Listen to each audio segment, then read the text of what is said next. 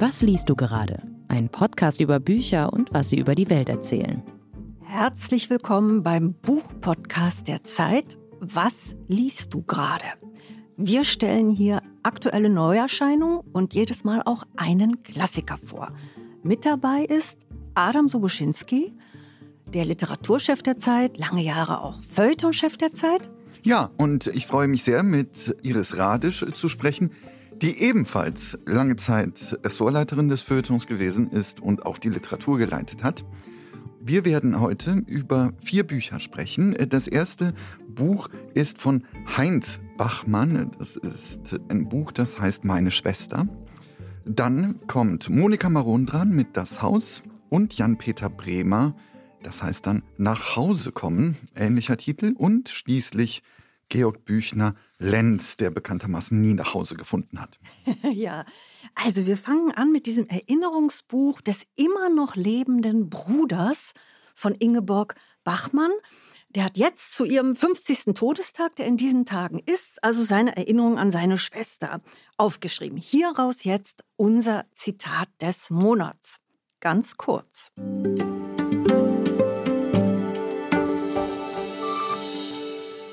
Der erste Satz. Das Scheitern der Beziehung überraschte mich nicht und hat mit der Ungleichheit der Beteiligten zu tun. Darüber kann man nun erstmal auch ohne über Bachmann zu reden etwas sagen. Also das Scheitern, Adam, einer Liebesbeziehung hat vor allen Dingen meint Heinz Bachmann offenbar mit der Ungleichheit der Beteiligten zu tun. Ist das ein Krisenmodell, die Ungleichheit der Beteiligten in der Liebe? Hm, halte ich für sehr unwahrscheinlich, denn was meint jetzt die Ungleichheit? Okay. Ich denke, es ist gemeint, dass die Leute zu unterschiedlich gewesen sind. Nicht? Es ist ja nicht jetzt irgendwie eine Machtfrage, sondern die passten irgendwie nicht zusammen, wie man so sagt. Gleichzeitig werde ich immer misstrauisch, wenn allgemeine Aussagen über, über die Liebe getroffen werden. getroffen werden. Die stimmen nie. Die stimmen immer total und stimmen, stimmen nie. Aber sieh dich doch mal in unseren Kreisen um. Sind wir nicht alle, wir sind jetzt Literaturjournalisten, sind wir nicht mit Literaturjournalisten, Schriftstellern, Malern, ich weiß nicht, anderen, anderen Künstlern oder Journalisten zu, zu, tut sich nicht doch am Ende immer gleich und gleich zusammen und klappt das besser? Also mit anderen Worten, hat Heinz Bachmann nicht recht und seine Schwester obwohl sie ja nun einen ganz berühmten Schriftsteller zum Liebhaber hatte, hat irgendetwas Entscheidendes in dieser Liebe übersehen? Naja, du hast es selbst schon äh, bemerkt, in dem, äh, was du gesagt hast, dass da ein Widerspruch drin steckt. Denn stimmt, obwohl ja. sie, obwohl ja, sie sozusagen das gleiche Metier machten, ähm, passen sie überhaupt nicht zusammen. Überhaupt ja. nicht zusammen. Und denn die Unterschiede ergeben sich natürlich auch daraus, dass Charaktere unterschiedlich sein können. Das ist natürlich hm. das äh, das Problem. Und es gibt Beziehungen, wenn ich mich umschaue, dann sind die Leute vollständig, jeder kennt das ja, ne? Was, die sind zusammengekommen? Das kann doch gar nicht sein. Ja, ich will jetzt ja. keinen nennen, aber das gibt's ja, ja? Schade, dann, dass du keinen nennst. und dann bleiben die, bleiben die für immer zusammen, ne? Und gleichzeitig denkt man natürlich auch, oh, die passen so wahnsinnig gut zusammen, ja. Und genau das macht die Einöde dann auch. Und, das, und, und, und trotzdem klappt es nicht. Und ich bin mir auch nicht sicher, ob die beiden, wenn wir jetzt hier im ganz ja, konkreten kommen wir Fall doch mal zu diesem Fall, genau, zu diesem weltberühmten Liebespaar, also weltberühmt in der Literaturgeschichte. Also nach Sartre und Beauvoir wahrscheinlich das meistbesprochene, beschriebene und jetzt auch aktuell verfilmte Liebespaar der Literaturgeschichte sind nun mal Max Frisch und Ingeborg Bachmann, die ja gar nicht so lange zusammen waren, aber eben unglaublich dramatisch zusammen waren. Und wie wir ja jetzt auch wissen und aus dem Briefwechsel der beiden, der ja auch vor ein paar Monaten erschienen ist, wissen, hat diese Liebe vor allen Dingen Ingeborg Bachmann sozusagen zu Fall gebracht, hat sie in tiefe, das Ende dieser Liebe hat sie zu Fall gebracht, hat sie in tiefe Depressionen gestürzt, aus denen sie dann fast nicht mehr erwacht ist, kann man sagen. Also insofern ist das wirklich eine, eine Liebe, um die sich auch sehr viel Mythen ranken. Ja, du hast es schon angesprochen, vor ein paar Monaten ist der Briefwechsel ja erschienen zwischen den beiden Großschriftstellern. Übrigens mit als Titel ein Max Frisch Zitat, wir haben es nicht gut gemacht. Ja. Das ist seine Interpretation ja. dieser ja, Liebesgeschichte. die prangt da schon mal als Titel auf dem Buch. Ich hatte nicht den Eindruck, dass die äh, sonderlich. Ähm, natürlich waren die oft bestimmt auf, in mancherlei Hinsicht sehr verschieden, aber in einem waren sie sich einig in ihrer unendlichen Kompliziertheit mhm. ihre Liebe in irgendeiner Weise auszugestalten. Ja. Ja, literarisch ja, auszugestalten, meinst Literarisch du? nicht auszugestalten, nicht literarisch tatsächlich auszugestalten. Es ist ja ein paranoider Briefwechsel fast schon, könnte man sagen. Diese unendlichen langen Diskussionen, hält man es miteinander aus oder nicht? Dann soll jemand angereist kommen und für ein paar Tage da bleiben und dann kommt schon wieder der nächste Brief, dass man es nicht aushält. Das sind dann immer Rückblicksbriefe. Und die sind ja völlig neurotisch miteinander. Also so hat man es ja nicht, noch nicht erlebt. Die versuchen ja auch so etwas, was nicht immer ganz gut funktioniert, nämlich eine offene Beziehung nicht hinzukriegen. Ein, es gibt da irgendwie einen Begriff. Eine, es gibt einen sogenannten Venedig-Vertrag. Venedig. Das haben die sich ausgedacht. Da war körperliche Untreue erlaubt, also ganz nach dem Modell Sartre-Beauvoir, die sich ja auch freie Liebe zugestanden haben. Also körperliche Untreue war erlaubt, emotionale Untreue war meldepflichtig. Und Frisch muss manisch, muss verrückt vor Eifersucht gewesen sein, weil natürlich Ingeborg Bachmann war in Celan verliebt, die hatte enge Beziehungen zu Enzensberger, zu Walser. Die war mhm. eigentlich ich weiß nicht, ob erotisch, aber emotional mit der halben Nachkriegsliteratur im Gange und er ist vor Eifersucht schier verrückt geworden. Die, die, die große Frage, und das ist übrigens dann auch die Frage in dem Film von Margarete von Trotter. Der jetzt erscheint, oder? Der wann? jetzt gerade, also der Mitte Oktober anläuft, eine Reise in die Wüste, war schon auf verschiedenen Festivals zu sehen. Da steht eben auch im Zentrum, und das ist, glaube ich, auch die Frage zwischen den beiden, haben die sich gegenseitig als literarisches Material hm. benutzt und vielleicht auch schon gesehen, während sie miteinander lebten waren diese Briefe nicht von vornherein literarisches Material. Für, für frisch, frisch, vor allem. Für Dingen. frisch kann man das sehr gut sehen, weil er ja immer schon mit Durchschlag geschrieben mm. hat, damit er das schon mal hatte. Mm. Und auch für sie, ja, sie hat sich sehr, da, sehr dagegen gewehrt. Das Briefgeheimnis, die, die Wahrung des Briefgeheimnisses ist ja in ihrem Roman Malina ein ganz zentraler, mm. ein ganz zentrales Motiv. Aber ich weiß nicht, ob für sie nicht dennoch dieses Leben mit einem Schriftsteller, der ja auch über sein Leben schreibt, der Leben in Literatur mhm. verwandelt. Mhm. Das ist ja etwas, was ihr nicht ganz fremd war, was allen Schriftstellern nö. nicht ganz fremd ist. Nö, nö, Leben in Literatur zu verwandeln, das muss für die beiden eine unglaubliche Herausforderung gewesen sein, miteinander zu leben und übereinander zu schreiben. Ja, auf jeden Fall. Wobei sie natürlich, diese Briefe sind ja fast intimer Natur, natürlich, die man dann zu lesen bekommt. Die, mhm. äh, die hätten dem, glaube ich, dann äh, widersprochen, dass sie selbst äh, literarisch sind, wäre meine starke Vermutung. Denn dazu gehört aus ihrer Sicht eine starke Durchformung natürlich auch dessen. Ne? Die, die sind ja, ja zum Teil die, sehr emotional. Ja, aber ich finde die großartig. Also ja, für ja, mich ist das, sind das Liebesbriefe wie keine anderen. Und es war ein ganz großes Leseerlebnis, die zu lesen. Es gibt jetzt überhaupt, ähm, ganz kurz vielleicht noch eine, eine allerletzte Frage dazu, überhaupt so eine gewisse Renaissance ne? von Inge Ingeborg-Bachmann. Also es gibt diese Gesamtausgabe von Pieper und Surkamp von den Verlagen. Da erscheint jetzt auch gerade über Grenzen sprechend ihr Briefwechsel mit Marie-Louise Kaschnitz, Nelly Sachs und außerdem jetzt dieses Buch ihres Bruders und dann jetzt noch die Verfilmung.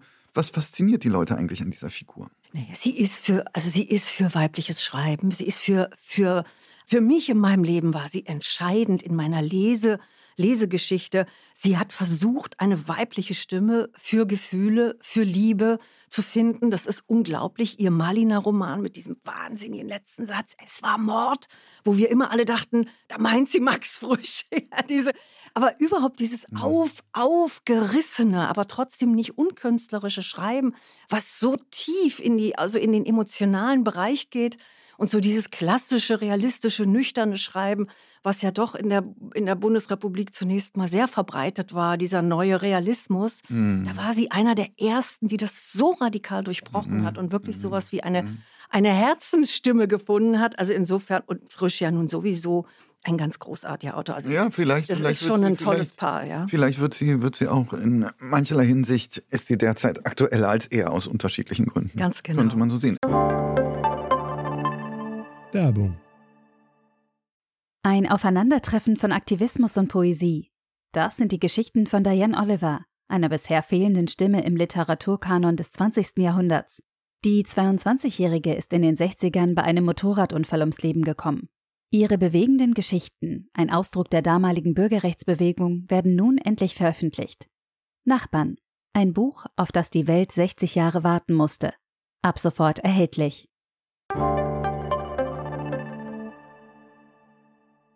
Wir kommen zum nächsten Machen Buch. wir mal weiter, ja. Mit, ähm, wir sprechen jetzt über Monika Maron mit dem Titel der Roman Das Haus. Es ist ein bisschen mit Spannung erwartet worden, dieses Buch, erschien bei Hoffmann und Kampe, weil diese große Schriftstellerin, die in der DDR groß geworden ist, 1988 nach äh, Westdeutschland, nach Westberlin gezogen ist, sich in letzter Zeit, naja, dieses Label umstritten bekommen hat, vermutlich zu Recht. Und äh, das hängt natürlich auch damit zusammen, weil sie äh, sich sehr entschieden gegen, ja, sehr entschieden Islamkritik hervorgebracht hat, sehr, sehr entschieden sich überhaupt gegen die Migrationspolitik gestellt hat und auch ein bisschen gegen diese, ja, Gott, Vervielfältigung unserer Geschlechter und unserer größeren gesellschaftlichen Liberalität. Und dadurch, unter anderem wegen einer Publikation auch, die sie in einem Verlag geführt hat, der umstritten gewesen ist, ist es so, dass sie den S. Fischer Verlag verlassen musste und hat jetzt ein neues Zuhause gefunden im Hoffmann und Kampe Verlag. Ist dieser Roman jetzt skandalös, Iris? Nein, dieser Roman ist überhaupt nicht skandalös. Der passt wunderbar in ihr, ich würde mal sagen, großes Altersprojekt, was sie fast schon 10, 15 Jahre verfolgt. Das fing an mit einem herrlichen Roman, der Ach Glück hieß. Nee, sie fing an mit einem herrlichen Roman, der Endmoränen hieß und dann gefolgt wurde von einem Roman, der Ach Glück hieß und jetzt eben dieses Das Haus.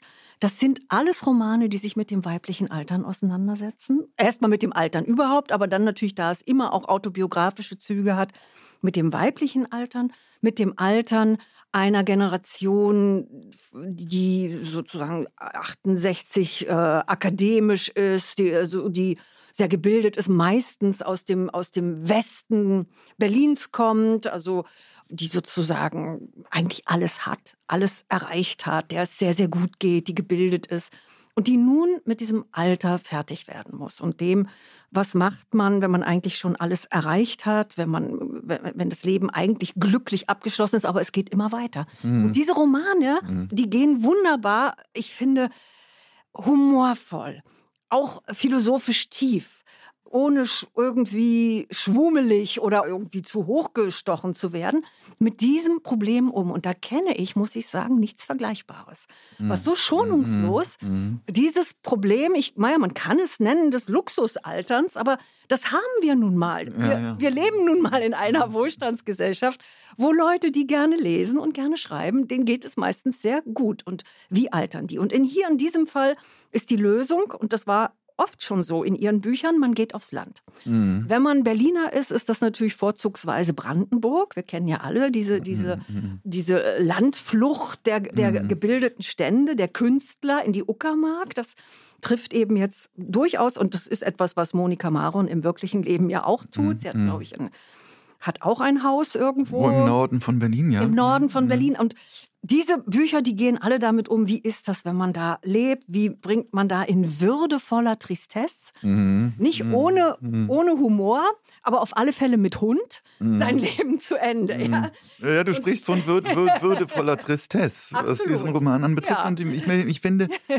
das kleine Problem, das dieser Roman hat, ist natürlich, dass er altersbedingt behäbig ist, nicht? Vielleicht. Also das Sujet, was sie hier hat, um ist das, leider, um geht, ist, ist leider ja. spiegelt leider der Roman auch ein ganz kleines bisschen. Denn es passiert, seien wir ganz ehrlich, gut, am Ende passiert etwas Schreckliches, aber es strahlt doch eine große Ereignislosigkeit aus. Diese, ja, diese Begegnung. Ja, das, das, sind diese Herrschaft, das sind diese Herrschaften aus West-Berlin, Ost-Berlin zum Teil auch.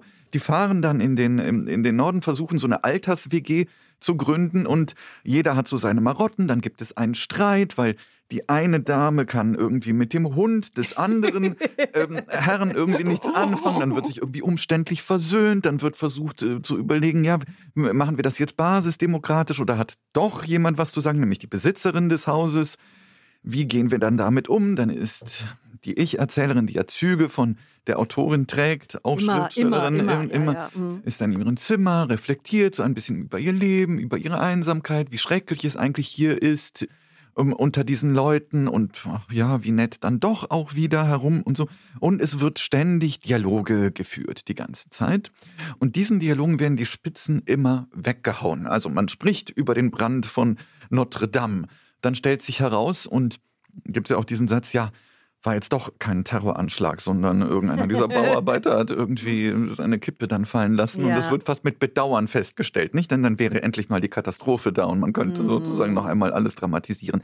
Sobald etwas dramatisch wird, um des Friedens willen lenkt man dann noch mal kurz ab oder sowas oder es gibt ja das stimmt alles Adam. Du hast vollkommen recht. Also das ist sozusagen handlungsmäßig sehr entspannt bis unter unterkomplex. Also mhm. die Hauptnachrichten kommen aus dem aus dem Fernseher. Das ist ja immer schon ein Alters Altersphänomen ja. Das ist vollkommen richtig. Aber ich finde dass dieser kühl verschmitzte fast stoische Ton den sie überhaupt in diesen Alterswerken entwickelt hat und der hier auch wieder voll da ist. Der war in den vergangenen Büchern manchmal ein bisschen verloren gegangen. Hier ist er wieder. Dass der einen größeren Reiz hat als dieses wirklich sehr einsturzgefährdete Handlungs Handlungsgerüst, er mm, mm, mm, Das finde ich, das ist einfach wunderbar, weil man spürt hier so eine Art Alterstrotz. Mhm. Also ich spüre das jedenfalls, weil ich ja nun auch nicht mehr so ganz jung bin. Ich finde das irgendwie sehr angenehm, wenn einem sagt, ja, es passiert nicht mehr viel, aber ich trotze dem durch meine Lebenshaltung. Mm. Und diese Lebenshaltung mm. liegt im Ton. Mm. Ja? Die liegt in diesem Humor, in diesem, ja, manchmal auch demutsvollen. Ja? Wir wissen, dass wir hier den Rave nicht mehr bringen können, dass wir hier auf irgendeinem Altersschloss sitzen. Mhm. Und sie sieht das immer auch von außen. Und diese, mhm. mhm. diese Ironie, diese also wirklich lebens, ja. lebensphilosophische. Ironie, die sie da nicht verlässt, die gefällt mir immer wieder sehr. Und dass sie im Grunde, dass wir hier die im Wohlstand Darbenden sind, dass sie sowas immer mitsieht und eigentlich ja. ihre Situation auch mitreflektiert. Ja, und dann diese professoralen Gespräche über die alten Römer. Also es hat, das hat schon alles auch etwas sehr Lustiges. Aber ich gebe zu, man muss vielleicht ein gewisses Alter erreicht haben, um das lustig zu finden. Das möchte ich einschränkend gerne sagen. Naja, nein, nein. Das würde ich nicht, das, dem würde ich nicht sagen, weil, weil Literatur besteht ja immer daraus, finde ich zumindest, dass man in fremde Welten entführt wird. Mhm. Muss nicht zwingend so sein. Manchmal ja. ist man, ist man ja. in seinem eigenen Saft, ist auch schön. Aber insofern ist auch hier das Alter natürlich auch ein Experiment, was genau. sich Jüngere auch beschauen können, so wie man im Alter im Übrigen auch einen Adoleszenzroman sehr gut lesen kann. So ja? ist es. Also insofern bin ich, bin ich da nicht sicher, dass man mm. das Verständnis ist schon, mm. ist schon da. Mm. Dieses unterkühlt lakonische hat bei ihr natürlich ein bisschen den Preis, dass die Personen einen nicht wirklich nahe kommen, die dort auftauchen. Äh, so habe ich es zumindest mm. empfunden. Es gibt keine Charakterschilderungen von Personen. Nein, keine, es sind Typen. Es sind Typen. Es, sind keine, ja. es gibt keine Charaktertiefe das ist okay, weil es ist, es ist hier eher so etwas wie ein, ich möchte das nicht Diskursbuch nennen, das ist irgendwie blöd. Es ist eher so, dass durch diese Personen hindurch so etwas spricht wie gesellschaftliche Konflikte, Auseinandersetzungen. Da spricht jemand die ganze Zeit über den Klimawandel und das Ende der Welt. Naja, man muss sich nicht reinsteigern, ist ja auch ein ernstes Problem, aber der steigert sich nur ganz besonders hinein. Dann gibt es eine Tierärztin, die jetzt im Alter nochmal für das Dorfleben zuständig ist und alle möglichen äh, Tiere versorgt und sowas. Und auch das wird natürlich immer wieder reflektiert, aber auch, es geht um, um Atomkraftwerke, weiß der Teufel. Um ja, aber sie hat natürlich, sie kommt natürlich durchaus aus dieser Tradition der politisch-realistischen Literatur wo Menschen Stellvertreter sind. Das ist etwas, was sie nie ganz abgelegt hat. Und mhm. diese gesellschaftspolitischen Debatten, die sie da einbaut, das hat sie immer schon gehabt, von ihrem Flugasche-Roman an. Das war ein großes gesellschaftspolitisches Thema. Sie hat das nie ganz verlassen. Sie ist eigentlich diese Autorin mit der soziologischen Schlagseite. Das gebe ich zu, das ist manchmal, kann einem ein bisschen zu massiv vorkommen. Ich finde aber eben, und das ist, was mich so begeistert, es hat auch so eine fontanische mm. Entspanntheit. Mm. Es hat eine Fontane-Stimmung. Mm. Und in mhm. den Romanen von Fontane ist das ja auch manchmal so, dass nur geredet wird, aber es, ja, wird, in, ja. Mhm. es, es wird in so einer wunderbar nachlässigen, ja, dem Leben gegenüber entspannten Stimmung debattiert mhm. über nichts und wieder nichts, dass man mhm. einfach, mhm. dass man dran bleibt. Also das ist fast wie so eine Lebensmusik, die mir da mitspielt. Ja, ja klar, es ist, so ein, ist so ein, äh, auch ein Konservativismus, könnte man sagen, der natürlich da durchschlägt. Mhm. Nicht? Das war Fontane ja. ja. auch so, dass man... Stoizismus, Konservatismus, auch, ja, ja, ja, stimmt, dass man ja. sozusagen die unterschiedlichsten Positionen auch so nebeneinander Einfach so stellt. gelten lässt. Ja, genau. genau. Okay. Äh, gut, schön. Ja, also kann man durchaus mit Freude lesen. Ja. Aber muss man vielleicht auch nicht. Nein! Das ist ja mal eine, das ist ja, das ist ja mal eine euphorische, euphorische Kaufempfehlung. Ja, wir kommen zu einem, wie Adam ja schon gesagt hat, ganz ähnlich lautenden Titel. Wir hatten gerade das Haus, jetzt haben wir nach Hause kommen. Und das Buch ist von Jan-Peter Bremer, ein Berliner Autor, der schon mit vielen interessanten Romanen aufgefallen ist. Dieses hier ist ein besonders interessanter Roman, weil er von seiner Kindheit, Jugend und Kindheit im Wendland handelt. Und ganz interessante Parallelen. Eben hatten wir ja eine Alters-WG in Brandenburg. Jetzt geht es um eine Künstler-WG, aber nicht in der Gegenwart, sondern so in den 70er Jahren im Wendland. Und das gab es wirklich. Das ist ja also auch wirklich die Jugend von Jan-Peter Bremer, der der Sohn des Berliner Künstlers Uwe Bremer ist. Und Uwe Bremer war einer der ersten Künstler, der in den 70er Jahren ins Wendland zog. Dann folgten ihm viele Berliner Künstler, Schriftsteller, die, die Rixdorfer Künstler, das war sein, sein Atelier hier in Berlin, die gingen alle mit. Und es bildete sich da im Wendland, das war nämlich sozusagen das erste Stück Westen, wenn man aus Westberlin rausfuhr. Man durfte ja noch nicht in Brandenburg seine, seine Schlösser kaufen, man musste ja noch nach mhm. Westdeutschland war das sozusagen das Erste, was man gleich hinter der Grenze erreichen konnte. Die Elbe war, war ja da der Grenzfluss und die waren wirklich direkt am Elbdeich. Kauften die sich wunderbare alte Landhäuser für so gut wie nichts. Hans-Christoph Buch zog damals dahin. Nikolaus Born, der Schriftsteller Nikolaus Born, zog damals dahin. Zum Teil leben die da immer noch. Und später auch Iris Radisch. Mhm. Später muss ich jetzt leider sagen, aber leider nee, leider streiche ich sofort. Später bin ich da von Hamburg aus sind wir da auch hingesiedelt, war auch von Hamburg. Ist das sehr gut zu erreichen? Es sind auch viele Journalisten vom Stern, vom Spiegel, haben sich da dann irgendwann ihre Landhäuser gekauft und wir eben auch. Aber erst in den Nullerjahren, also nicht, mhm. nicht in den 70er mhm. Jahren. Also wir sind nicht diese erste Siedlergeneration. Wir haben diese alten Künstler aber da noch an, angetroffen, die dann alle schon langsam in, auf die 80 zu, zugingen, als wir da mhm. hinzogen. Und so kenne ich also dieses Milieu, von dem der, der junge Bremer hier schreibt, ganz gut. Er schreibt also wirklich über die 70er Jahre, als er da, er ist glaube ich im Alter von, von sechs Jahren mit seinen Eltern dahin gezogen. Die haben in, in, in Gümse sich ein, er, er nennt das mhm. Schloss am See gekauft, der Gümser See, da gehen alle schwimmen. Die wohnen direkt an diesem See.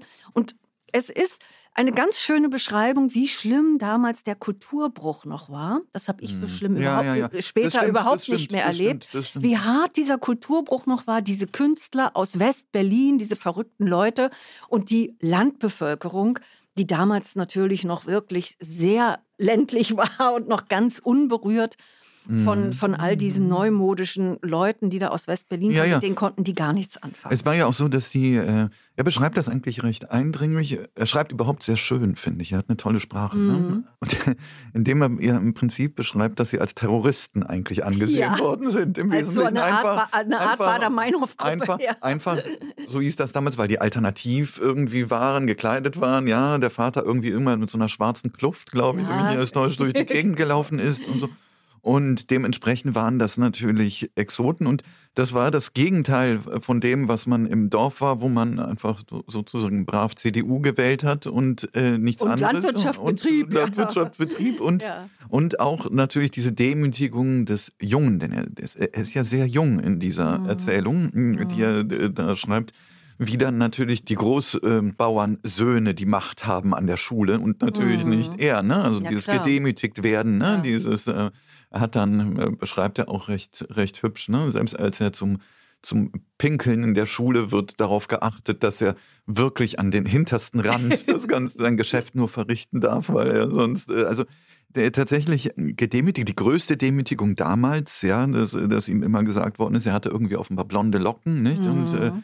dass er ein Mädchen sei, ja, das sei mhm. sozusagen, das war sozusagen das Allerschlimmste. Und ja, dieses Bild des Künstlers hatte sich im Dorf dann mehr oder weniger so zusammengebastelt aus Vorstellungen von Drogen, Orgien, mhm. Ausfälligkeiten mhm. und so weiter und so fort.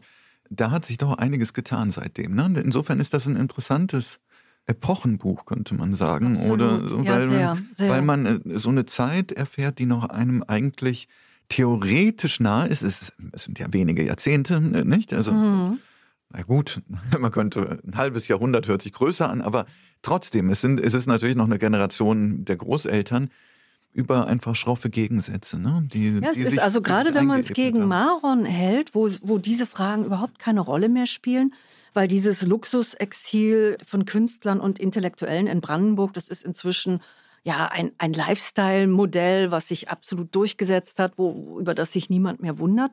Und das waren die Pioniere. Ja, also dieses Luxusexil der Künstler im Wendland, das kann man wirklich als ein Pionierprojekt bezeichnen. Und sie waren halt am Anfang sehr, sehr wenige. Nicht heute ist es ja so, dass es im Wendland richtig eine Parallelwelt gibt. Mhm. Heute gibt es für diese Aussteigerkinder eigene Schulen, ja, ja, auf die übrigens auch meine Kinder dann gegangen sind. Es ist eine richtige Parallelwelt. Es gibt eigene Läden, eigene, alles mhm. ist, das ist mhm. wirklich wie eine Parallelwelt, die sich aber sehr gut verträgt mit der Welt der Eingesessenen. Also ja. es, es, herrscht da jetzt Frieden und die sind alle froh, dass diese Häuser so schön renoviert werden, dass es so schöne Läden gibt. Dass, also das, ist, das hat sich, ja, ja. Es, es herrscht absoluter Frieden. Und damals war das noch, und das ist natürlich ein Kulturkrieg, der ja damals sowieso zwischen Linksliberalen und den CDU-Wählern noch ganz anders getobt hat. Da gab es ja, also da, da waren ja die kulturellen Unterschiede zwischen dem großstädtischen Milieu und dem konservativen oder großstädtisch linken Milieu und dem konservativen Milieu hm. noch sehr viel stärker als. Ja, ja, gigantischer. Ja, das ist aber interessant, nicht? Weil wir jetzt auch in unserer Zeit ja immer von einer neuen tiefen Spaltung in der Gesellschaft sprechen. Und gleichzeitig ist das so seltsam, weil man das so schlecht zusammenbringen kann, nicht? Einerseits mhm. sagt man sich, guck mal, damals war es doch letztlich viel schlimmer als heute, mm. ja. Und, mm. und, dann denkt man, ja, aber was ist das Schlimme heute gibt? Ja. Ist, ist, die Spaltung nur anders geartet? Ist sie unsichtbarer vielleicht, was auch sein kann? Ich weiß es nicht genau. Es ist mir jedenfalls ein, ähm, ein, Rätsel gewesen. Während der Lektüre kam mir diese Frage irgendwann auf. Mhm. Was mir an dem Buch obwohl ich das Buch auch sehr mag, es hat einen schönen Ton. Man muss sagen, es ist aus der Kinderperspektive erzählt. Mhm. Das macht es natürlich schön. Das hat mhm. so eine Behaglichkeit, weil so ein Kinderton mhm. immer eine mhm. schöne Einfachheit hat, eine, eine Unverstelltheit hat dieser Kinderton findet Grenzen, finde ich. Mhm. Da, wo die Veranstaltung dieser Künstler nie von außen gesehen wird, die wird nicht reflektiert. Mhm. Also was suchen die da eigentlich? Was ist das für ein Luxusexil? Warum muss ein linker Künstler sich ein Schloss im Wendland kaufen? Mhm. Warum muss er da eigentlich mit einem amerikanischen Schlitten mhm. nach Dannenberg ein, einfliegen? Was soll das eigentlich alles? Mhm. Also mhm. warum machen die das? Und auch die Verhältnisse innerhalb dieser Künstlerkolonie, die er da durchaus richtig schildert, meinem Eindruck nach auch mhm. sehr richtig, wie hierarchisch das zum Beispiel war, dass es da die wichtigen Künstler gab, die, die gescheiterten Künstler, die Künstler, die viel Geld hatten. Dann natürlich das Verhältnis Mann-Frau, was ja mhm. bei den 68ern grundsätzlich eigentlich nicht anders war wie bei der CDU wählenden ja, Landbevölkerung. Ja. Es ist genau dasselbe. Ja. Also auch seine Mutter muss um Taschengeld bitten, auch seine Mutter fährt nur das ganz kleine Auto. Und das ist auch meine, meine Beobachtung in diesen ersten auf, in dieser ersten Aufbruchsgeneration, auch so wie ich sie dann noch später kennengelernt habe, herrschten unglaublich traditionelle ja. Geschlechterverhältnisse. Er beschreibt das so wie ein Kind, was das wahrnimmt, aber er kann es natürlich in diesem Kinderton alles nicht reflektieren. Mhm. Das fehlte mir manchmal ein bisschen, mhm. weil es hätte natürlich viel, ja, also viel Einschätzendes, viel Kommentierendes man hätte, nicht, und man hätte diese Ebene ja einbinden können. Es hätte ja. ja. gar nicht homogen sein müssen. Ja, genau. Die, die das hätte mich ne? sehr, sehr, das wäre das interessantere Buch für mich gewesen. Ja, also mir ja, fehlt Die, die, Außen, die Außenbetrachtung, die Retrospektive auf diesen ganzen Versuch, der ja weitergeht. Also die Witwe von Niklas Born, die hält da immer noch in, dem, in, dem, in, in der großen Scheune Lesung. Da wird übrigens auch aus diesem Buch demnächst vorgelesen werden. Das gibt es ja alles zum Teil noch. Mm. Und da hat mir ein bisschen so diese, diese, ja, das wäre mm. die Einschätzung und das Nachdenken darüber gefehlt. Mm. Ja, es ist interessant überhaupt diese ähm, Landflucht, ne? Die Stadtflucht könnte man sagen, ja. ja. Und äh, dieses Land finden, das äh, nimmt man doch, also ich nehme das sehr stark wahr, ne? dass das mhm. ähm, diese Kolonialisierung auch gerade Brandenburgs äh, sozusagen ja, ja. enorm zunimmt. Ne? Mhm. Und, äh, ich sehe das ja auch eher so, dass es im Großen und Ganzen mit gar nicht mit Aggression wahrgenommen wird. Nein, es ist eine friedliche Über, Übernahme sozusagen. Übernahme, ja, ja. Ja. Jetzt, jetzt. Ja, ja, das, Ist, das ist wahr. Mhm. Ja, gut. Interessant. Also doch ein, ein, ein sehr lesbares, interessantes Buch, was eben wirklich, was wirklich ein Stück unserer Lebensgeschichte ist. Ja, und auch ein Stück Kulturgeschichte Absolut, natürlich, weil das eine, wirklich eine Künstlerkolonie, könnte man gewesen äh, sagen, in dieser Gegend, die offenbar, mm, und äh, du als äh, ähm, berühmtes, berühmtes Mitglied. äh, äh, bist hier, sind wir hier mit dir zu Gast, das ist doch toll. Mhm. Werbung. Nach der Freund und was fehlt dir kommt nun der neue Roman von Bestsellerautorin Sigrid Núñez. Darin geht es um die Geschichte einer Frau, einem jungen Studenten und einem wunderschönen Papagei. Berührend schreibt Núñez darüber, was passiert, wenn Fremde sich einander ihr Herz öffnen. Die Verletzlichen. Ein Roman über Nähe und Innigkeit in unwegbaren Zeiten, sowie die Kunst des Schreibens. Ab sofort im Handel.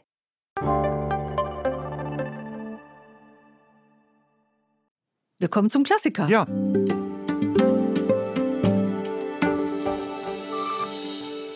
Der Klassiker. Georg Büchners Lenz, äh, eine Erzählung. Wir haben sie ausgesucht, weil sie äh, in, auf ganz interessante Weise mit diesen äh, beiden anderen Büchern äh, vielleicht etwas mit, mit denen auch zu tun hat. Eine der berühmtesten, würde ich sagen, Erzählungen deutscher Sprache, 1839 posthum erschienen, handelt von Jakob Michael Reinhold Lenz, einem Schriftsteller, der äh, verrückt geworden ist äh, zu Lebzeiten und Büchner hat das in eine, könnte man sagen, irrsinnig rasante, kurze Novelle, könnte man sagen, gepackt und handelt im Wesentlichen ja davon, dass äh, von seinem Niedergang, vom Niedergang dieses, dieses Lenz. Der ist in einem Bergdorf, wird dort von einem Pfarrer Oberlin versorgt, umsorgt, gehegt gleitet aber immer stärker ist ab. Ist eine wirkliche Figur, muss man ja, vielleicht natürlich. kurz einfügen. Ja, ja, klar, es klar, ist ja wirklich ein Schriftsteller, ja, ja, Reinhold. Michael Lenz, ja, gab genau, es, ja. Genau, genau, genau. Und ein genau. anderer großer Schriftsteller, Büchner, schreibt über den psychisch-seelischen Niedergang ja, eigentlich seines, ja, eines, eines Vorgängers, kann man eines sagen. Eines Vorgängers, könnte man sagen. Und interpretiert ihn dadurch natürlich auch äh, sozusagen forcierter, als es, als es vielleicht also zeitgeschichtlich gewesen ist, das ist künstlerische Freiheit, wobei er auf viele Dokumente zurückgreift. Ne? Das ist mhm. ja auch mhm. sowieso klar. Ähm, Richtig, ja. Das heißt, es ist nah am, auch da an den realen Quellen hervorgeschrieben. Und was mir da aufgefallen ist, als ich das gelesen habe, dass dieses Buch, erstmal ist es Wahnsinn, das nochmal zu lesen, finde ich. Es ist ein absolutes Absolut. Wahnsinnsstück. Ein so. Trip. Ein, ein, Trip. ein richtiger Trip. Ja. Wir haben zwei wirklich wunderbare Bücher gehabt mit Jan-Peter Bremer und Maron. Aber doch ist es so, dass dann eine gewisse, eine, ein gewisser Unterschied Vorsichtig ist. formuliert ist da ein gewisser Unterschied. Ja. ja. Und es ist auch so, dass dieses Lenz-Buch, beide Bücher, sowohl von Maron als auch von, von Bremer, handeln ja eigentlich von Landschaft oder müssten eigentlich handeln von Landschaft, Natur, Dörflichkeit, ja. äh, Naturdarstellung. Richtig. Aber die kommen komischerweise kaum vor, mhm. interessanterweise. Das stimmt. Ja? Bei, bei, bei, Maron geht man gerade mal im Schlossgarten ja, spazieren. Da, das ist ja, schon das höchste der Gefühle. Da ja. wird mal irgendwie, da wird auch mal irgendwo eine Blume beschrieben, aber das passiert voll, voll schon nicht pflichtschuldig. Und bei Jan-Peter Bremer verlässt man das Seegrundstück auch recht selten. Selten, muss sehr, ich sagen. sehr selten. das also, stimmt. Das finde find ich so wahnsinnig interessant. Während vielleicht, vielleicht, man sollte vielleicht nicht zu, zu viel vorlesen, aber ich finde, man muss den Anfang kurz vorlesen, weil man einen Eindruck davon gewinnt, wie hier die Natur dargestellt ist. Ja? Es beginnt nämlich, der Einstieg ist schon sensationell. Den 20. ging Lenz durchs Gebirg, die Gipfel und hohen Bergflächen im Schnee, die Täler hinunter graues Gestein, grüne Flächen, Felsen und Tannen. Es war nasskalt, das Wasser rieselte die Felsen hinunter und sprang über den Weg. Die Äste der Tannen hingen schwer herab in die feuchte Luft. Am Himmel zogen graue Wolken, aber alles so dicht, und dann dampfte der Nebel herauf und strich schwer und feucht durch das Gesträuch, so träg, so plump. Er ging gleichgültig weiter, es lag ihm nichts am Weg, bald auf, bald abwärts. Müdigkeit spürte er keine, nur war es ihm manchmal unangenehm, dass er nicht auf dem Kopf gehen konnte. Der legendäre Satz. Ja, dass ja. er nicht auf dem Kopf gehen konnte. man möchte auf dem Kopf gehen. Das ist ja mit diesem Motiv, dass ich möchte auf dem Kopf gehen, eigentlich auch schon intoniert ein Aussteigerbuch. Ein Buch, was ja, ja nicht ja. nur sich selbst, sondern auch die Welt auf den Kopf stellen möchte. Mhm. Was mhm. und er geht eben, um das zu bewerkstelligen, raus in die Natur, dann auch ins Dorf. Er kommt mhm. ja dann nach, mhm. am Ende dieses Spaziergangs, mhm. kommt er ja mhm. an beim Pfarrer Oberlin in einem kleinen Dorf. Er ist aber, und das ist, da ist die Parallele zu unseren anderen beiden Büchern, er ist ein Künstler, er ist ein Intellektueller. Genau. Er wohnt in der Stadt, der kommt aus Straßburg. Der geht durch die Vogesen, so wie du das eben so wunderbar vorgelesen hast, erlebt das als ein ja, als ein auf ihn eindringen, wirklich als ein tiefes Erlebnis, was ihn erschüttert, was alles aufreißt in ihm. Und dann ist er im Dorf. Und da möchte er eigentlich bleiben. Also er kommt aus einer schweren Krise, das spürt man auch bald, er ist psychisch sehr angeschlagen. Und eigentlich sucht er Heilung. Er sucht Heilung erstmal in der Natur, aber dann auch, und da haben wir die Parallele zu unseren beiden anderen Aussteigerromanen bei den einfachen Menschen, im Kontakt mit der Natur, mit der Ruhe, mit der Stille, die es da draußen gibt auf dem Land. Und das ist etwas, was er am Ende, er ist ja nicht so verrückt, dass er nicht noch reden und debattieren könnte. Das nee, kann nee, er, das kann bevor er am Ende endgültig, das kann er sehr wohl. Und sagt auch, er hat einen Traum er möchte den ewigen Himmel im Leben. Und er sieht den, er findet den eben bei den mhm. frommen Leuten, bei den Leuten, die eigentlich noch wie im Evangelium leben, mhm. bei denen es keine großen Fragen mhm. und, und verschiedene Hinsichten und Perspektiven gibt. Also äh, eigentlich sucht er sowas wie ein biblisches Leben. Und vielleicht hat das sogar der Künstler mit seinem amerikanischen Schlitten, mit seinem Schlösschen am See. Eigentlich suchen sie sowas alle. Sie mhm. suchen, mhm. sie kommen aus der mhm. Stadt und man fragt sich ja, warum? Sie haben doch alles in der Stadt. Mhm. Nein, sie wollen irgendwie eine Einfachheit, die stärker ist als mhm. alles, was sie mhm. an Kunst, an Kultur in der Stadt erlebt haben. Und das ist hier eigentlich auch in, in einer ganz aufgerissenen, existenziellen Weise auch der Fall. Er sucht ein Sein in Gott, und er sagt auch, ja, mir gefallen auch diese, diese komplizierte Kunst, diese italienische Malerei mit ihren ganzen Apollo und mhm. Göttern und so. Das interessiert mich alles nicht. Ich will die Holländer. Ich will das einfache Leben. Ich will die Menschen, die mhm. bei sich sind, die in ihrer kleinen Umgebung sind. Das ist der Traum eines Intellektuellen vom Land. Mhm. Das wird uns hier in wunderbarer Weise vor, vorgeführt. Ja, ja. Genau. Nur leider scheitert es, muss man sagen. Mhm. Leider, wie es ja fast immer ist, leider, dieser Traum ist wunderbar, nur er lässt sich selten verwirklichen. Ja, nur ist dieses Scheitern hier natürlich nochmal ganz besonders. Man kann natürlich scheitern in genau dieser Sehnsucht in, und das passiert dann meistens in so einer Art äh, resignativen Gelassenheit oder äh, ja, bei Maron Stoi Stoizismus, wie ja, bei Maron, ja genau, genau. Dass mhm. man dann so ein bisschen wohlstandssatt, ja, äh, sich hinter Wohlstandssatt den, traurig ist. Genau, wohlstandssatt. Und das ist hier natürlich überhaupt nicht. Nein. Es ist natürlich auch so, dass man nicht so genau weiß, was dieses Verlangen eigentlich ist bei ihm. Denn er mhm. ist ja sozusagen so unbändig. Er findet ja auch eine Natur Überdehnung statt, könnte man sagen. Er identifiziert sich ja, er wird ja eins mhm. zum Teil bis ja. zum Zerreißen mit ja. dem Kosmos, ja, und ja, das zersprengt ihn dann. Und dann fällt er erschöpft in sich zusammen. Ist natürlich sehr, sehr eine, eine, eine unglaublich existenzialistische Vulkanisch. Romantik. Ja, es ist auch eine, ein total mhm. vulkanischer Roman, ja. Also stimmt, dieses sich weglösen auch von der Realität das heißt, nichts könnte, nichts könnte widersprüchlicher sein oder nichts könnte weiter entfernt liegen als das Innenleben dieser Figur und seine Wünsche. Das, das ist natürlich da, extrem aufgesprochen. Das stimmt. Ja?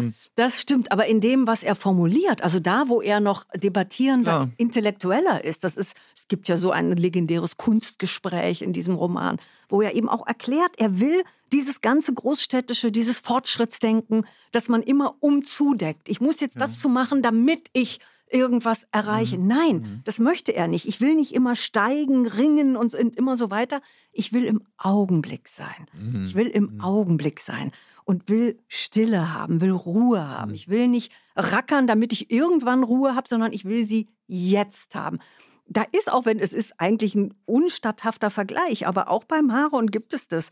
Ich will den Augenblick und wenn es nur der Augenblick mit meinem Köter an der, an der Leine ist, ich will in diesem Augenblick sein. Bei ihm ist es unendlich mhm. viel mehr. Mhm. Also bei ihr ist es mhm. wirklich eine, eine abgespeckte Form dieser, dieses Sein ganz sehr im Augenblick und nicht mehr nachdenken müssen, wie geht es weiter, was mache ich noch, was muss ich erreichen. Also das ist das intellektuelle Zentrum. Natürlich Klar. gibt es noch sehr viel ja. mehr, Klar. sehr viel mehr, aber das ist eigentlich das, was er formuliert ja. und in dem ist er wirklich ein Aussteiger. In dem ist er wirklich ein Aussteiger. Das Problem ist, dass wir seit wir, seit wir aus dem Paradies vertrieben worden sind, äh, natürlich bis zum Ende unseres Lebens so etwas haben wie ein Verlangen nach irgendetwas. Äh, etwas Steigerungslogik. Ja, Steigerung, Steigerung. Ja, irgendetwas. Äh, ja. Und ich, man kann das natürlich dann auch, also ich meine das nicht nur kapitalistisch, sondern in, in jeder Hinsicht eigentlich. Es muss alles immer mehr werden. werden. Oder Darf anders, nicht bleiben, wie es ist. Oder anders. Ja. Es bleibt immer, immer, immer eine Zielvorstellung Wunschvorstellungen. Ja. So, alles andere macht uns zutiefst unglücklich. Ja, das kriegen wir nicht und davon, raus. Nee. Ja, weil, weil